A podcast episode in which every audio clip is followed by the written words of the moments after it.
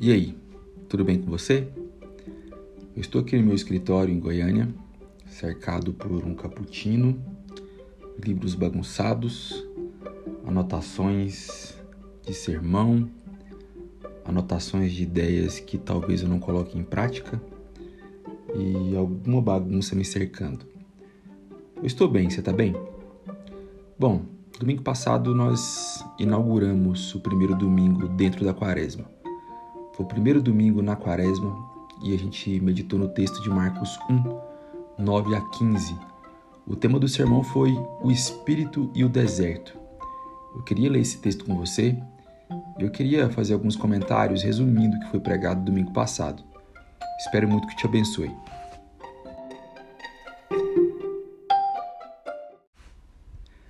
Marcos 1, versículos 9 a 15, diz o seguinte: Naqueles dias veio Jesus de Nazaré da Galiléia e foi batizado por João no Jordão. E logo que saiu da água, Jesus viu os céus se abrirem e o Espírito descendo como pomba sobre ele. E uma voz disse dos céus: Tu és meu filho amado, em ti me agrado. Imediatamente o Espírito o levou para o deserto. E esteve no deserto quarenta dias, sendo tentado por Satanás. Estava com as feras e os anjos o serviam. Depois que João foi preso, Jesus foi para Galiléia, pregando o evangelho de Deus e dizendo: Completou-se o tempo, o reino de Deus está próximo, arrependei-vos e crede no evangelho. Palavra do Senhor.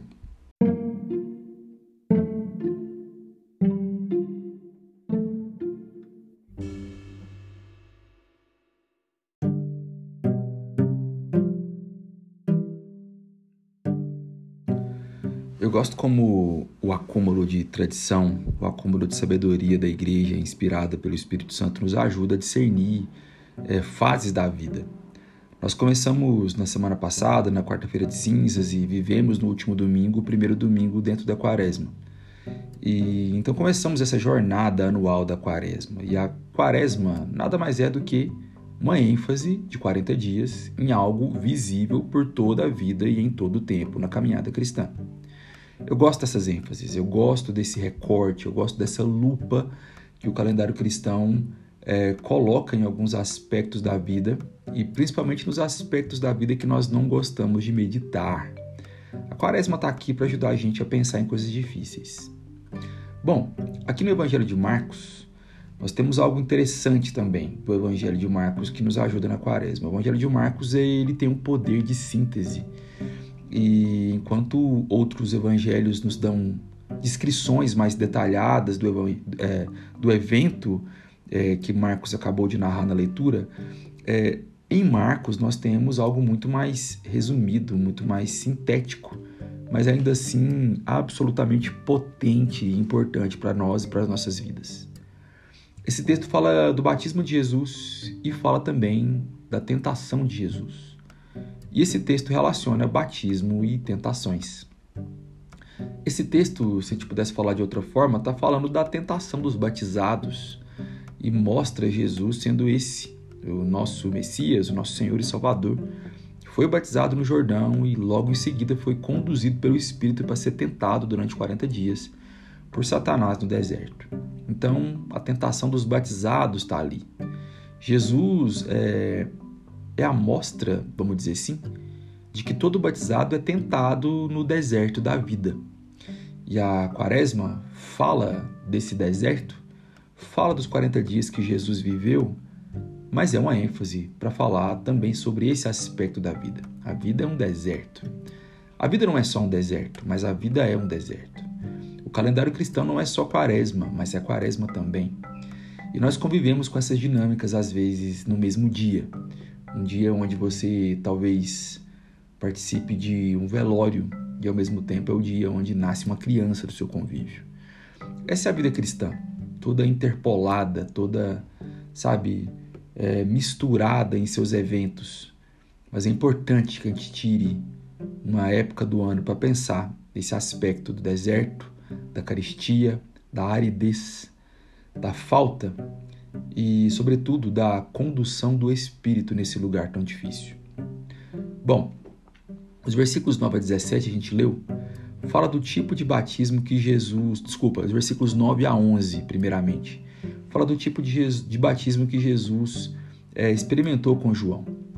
João Batista ele era acompanhado por uma fila de arrependidos. Era o batismo de arrependimento que João Batista fazia no Jordão.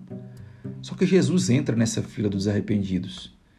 Só que Jesus entra na fila dos arrependidos sem ter do que se arrepender. Porque você sabe, a doutrina de Cristo conta de um Deus homem chamado Jesus, que não teve pecado algum. E era o homem de dores, mas que não tinha nenhum pecado. E esse homem de dores que não tinha nenhum pecado entra na fila dos arrependidos. Interessante, né? Porque esse texto de alguma forma está nos dizendo que Jesus entra na fila para ser batizado por, João no Jordão, não porque ele tinha do que se arrepender, mas ele tinha do que se identificar. Era como se Jesus, entrando na fila dos arrependidos para ser batizado por João, assumisse toda a culpa que os arrependidos deixaram naquela água.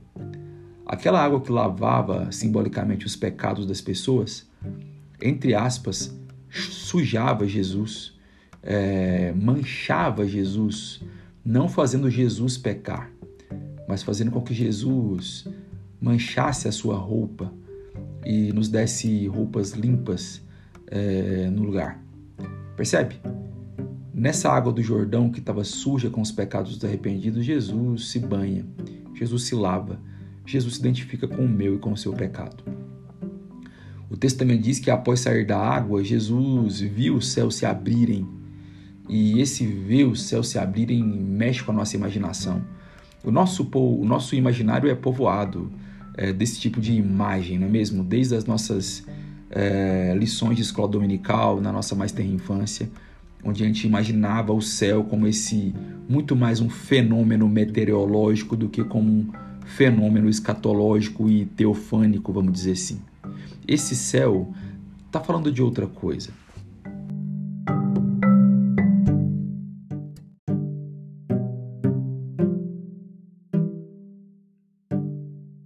O céu se abrir aqui então, como esse fenômeno teofânico, escatológico, demonstra a situação histórica sui generis que Jesus está vivendo. Sabe? Algo muito novo, algo inédito, algo predito. Por exemplo, na visão de Jacó da escada onde anjos subiam e desciam, ah, quando era profetizado em relação ao reino de Jesus, o céu se abrir e essa voz ser ouvida é, esse sinal de que algo estava acontecendo fisicamente, geograficamente, com uma intervenção da transcendência de Deus entrando naquele lugar. Sabe?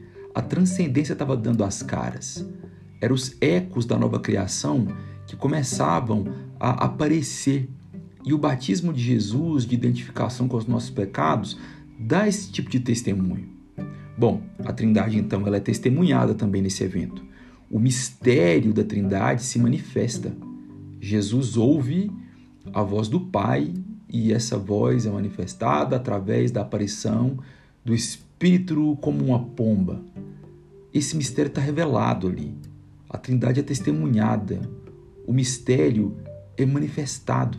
Jesus ouve então também ali uma garantia que nos é concedida por pura graça. Isso é uma coisa interessante de se ouvir também. Se o texto bíblico em outro lugar fala que nós somos aqueles que nos revestimos de Cristo, nós somos aqueles que por fé podemos ouvir de, é, de Deus aquilo que Cristo ouviu. Se Jesus ouve uma garantia, essa garantia nos é dada por pura graça, essa garantia nos, nos é concedida. Isso é se apropriar da obra de Cristo, coisa de cristão. Os cristãos, cristãos se apropriam pegam para si, por pura graça, aquilo que Jesus fez. Então eles se apropriam da obra de Cristo. E se apropriar da obra de Cristo é ouvir de Deus o que Cristo ouve por pura graça. E o que Jesus ouve? Esse é o meu filho amado, em quem me agrado, em quem me comprazo. Esse é o meu filho amado. Então, meu irmão, minha irmã, por graça você também ouve de Deus essa sentença. Esse é meu filho amado, essa é minha filha amada em quem me agrado, por causa de Jesus. Essa é uma sentença que não é só uma sentença, é uma sentença sustento, é uma sentença alicerce, é uma sentença é, que dá para a gente uma sustentação para que a gente possa atravessar a quaresma da vida, para que a gente possa atravessar a vida que muitas vezes se revela, se desvela como uma grande quaresma. Percebe? Os versículos 12 a 13, eles prosseguem e a gente percebe outras coisas também. A gente percebe que Jesus é conduzido pelo Espírito, é, é, o Espírito levou Jesus para o deserto e lá ele esteve 40 dias sendo tentado. Aqui entra nessa parte misteriosa do Espírito e o deserto. Jesus nos ensina aqui sobre o desafio de viver de acordo com três informações. Primeiro, Deus é soberano. Há uma soberania aqui. O Espírito conduz Jesus ao lugar da privação. Então, essa é a primeira informação, a soberania. A segunda informação é a própria privação, a própria caristia. E a terceira informação que nós temos que aprender com Jesus a viver de acordo com esse desafio é que, além de soberania e privação, há também providência. O deserto e a quaresma, isso não é pouca coisa, sabe? é, fala que nesse lugar de soberania de Deus, de privação e de providência, Jesus foi tentado por Satanás, foi tentado pelo adversário, foi tentado pelo diabo. E não é o diabo da cultura pop, não é o diabo do Toninho do Diabo, não é o diabo que você vê as caricaturas sendo produzidas em capas de bandas de death metal. É mais do que isso. É o diabo real, e isso a gente tem que aprender alguma coisa, sabe? É, a gente tem que deixar de ser ingênuo. E aprender, aprender a deixar de ser ingênuo biblicamente é aprender a entender que ele existe e é nosso inimigo e ele tenta. E ele é o tentador, ele é o adversário, ele é quem existe para tentar nos atrasar. Uma pergunta surge dessa informação, que ela é básica e ela devia ser feita por todo cristão periodicamente. Você identifica suas tentações no deserto da vida? Você sabe reconhecer um padrão de tentações que você experimenta vindo da carne, vindo do mundo e vindo principalmente do diabo? Isso é importante de se saber. Identificar suas tentações. Outra coisa que a gente vê aqui é que há uma beleza da providência. E é beleza mesmo, a maneira com que Marcos, mesmo tentando resumir, mesmo sendo tão sintético, exprime isso no vernáculo, para nós é bem bonito. Versículo 13 fala: E esteve no deserto 40 dias, sendo tentado por Satanás. E aí ele diz essa sentença que é maravilhosa: Estava com as feras e os anjos o serviam. Para além de categorias teológicas, ela tem categorias estéticas aqui. Estava com as feras e os anjos o serviam. Essa é uma sentença de uma beleza sem fim, sabe? E essa beleza sem fim lembra outra beleza, e essa beleza sem fim fala de outra beleza. Marcos usou de uma sentença muito bela para falar de outra coisa muito bela, que é a providência. A providência, por vezes, parece um poema. Sabe? Estava com as feras e os anjos o serviam. Estava com as feras e as feras habitavam o deserto mesmo. E as feras falam da queda da criação. E as feras falam da criação alienada que tenta contra nós, que tenta muitas vezes nos vilipendiar, que fala de um lugar que não é o que Deus quer para a plenitude da criação. O texto de Isaías fala que no fim dos tempos nós colocaremos a mão na toca da cobra e o bezerro brincará com o leão, a ovelha e o leão coabitarão mutuamente em harmonia. Esse lugar do deserto, o deserto da vida, é o lugar onde as feras estão ao nosso derredor. Sabe? É o lugar onde o leão que ruge está ao nosso derredor tentando nos devorar. Então estava com as feras, fala de queda, mas também fala da redenção, do socorro, fala da providência, porque no meio das feras os anjos o serviam. Essa é uma bela síntese da vida cristã, você concorda comigo? Uma belíssima síntese de como é viver corandeu, como é viver diante de Deus, como é a vida do cristão, da cristã na quaresma da vida. Sabe, quem encontra a providência vive o deslumbramento da existência, vive o deslumbramento de ver beleza na providência, como se fosse uma bela rima no final de um soneto, como se fosse, sabe, a, aquela aquela palavra esculpida dentro de uma bela estrofe para embelezar a nossa vida. Essa é a providência de Jesus que nos socorre. A vida fica mais bonita, mesmo sendo absolutamente desafiadora e cercada por feras em um deserto.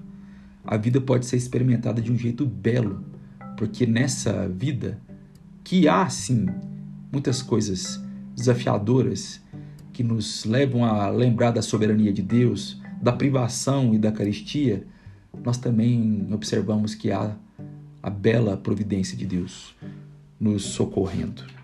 Bom, nos versículos 14 e 15 a gente vê um pouco sobre um padrão muito comum na vida de cristãos e cristãs, de muitas biografias que nós admiramos, que é o deserto sendo uma espécie de capacitação para a missão.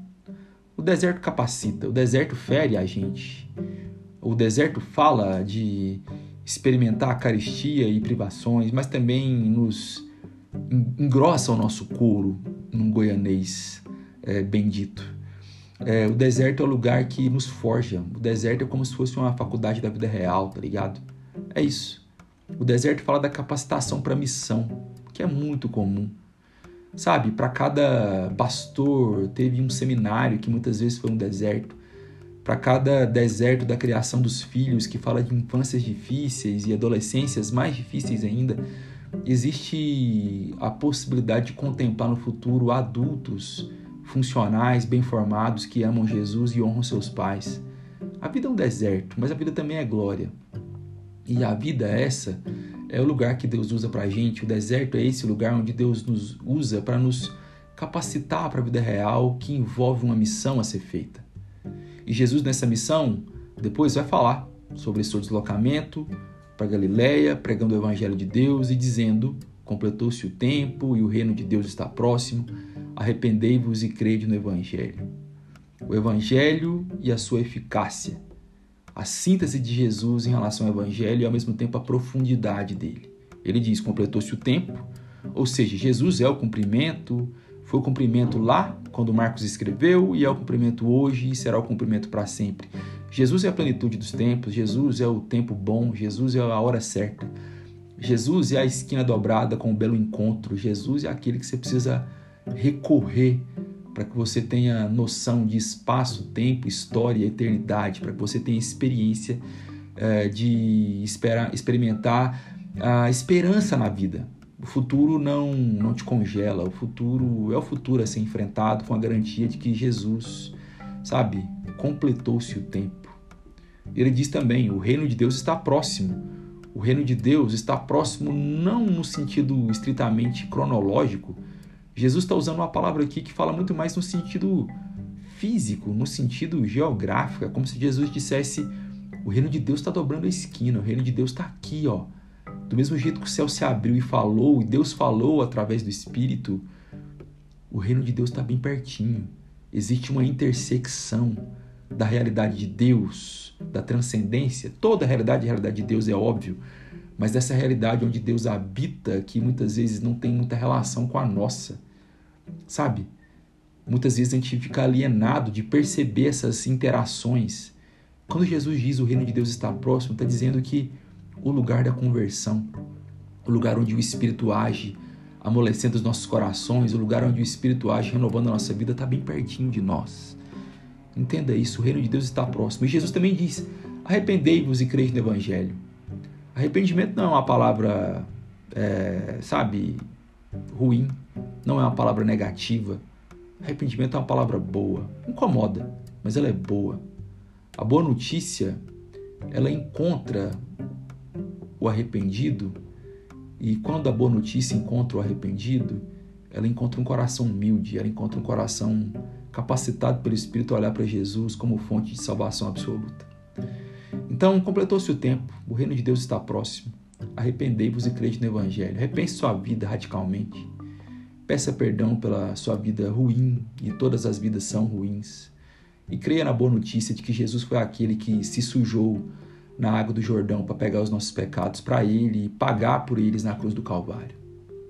Eu termino fazendo algumas aplicações e alguns desafios aqui para sua vida. Primeiro, Jesus inaugura o modus operandi de, da vida que nos conta que os batizados são tentados. Essa é a vida do batizado. Se Calvino disse que a igreja é a comunidade dos batizados, os batizados são aqueles que são tentados no deserto da vida. Jesus venceu no deserto. Antes de vencer na cruz, Jesus começa a vencer na cruz, vencendo no deserto, recusando todas as sugestões de Satanás, sabe? É, fugindo de todas as feras e sendo servido por anjos. E Jesus também nos mostrou que a providência acompanha os batizados e tentados. A providência acompanha os batizados cônscios de sua participação na Trindade, cônscios de que ouvem a mesma voz que ouviu Jesus dizendo: Esse é meu filho amado, essa é a minha filha amada em quem me agrado. Se aproprie dessa boa notícia. Se aproprie daquilo que Jesus te diz, daquilo que Deus te diz através de Jesus. Deus abençoe você e até a próxima.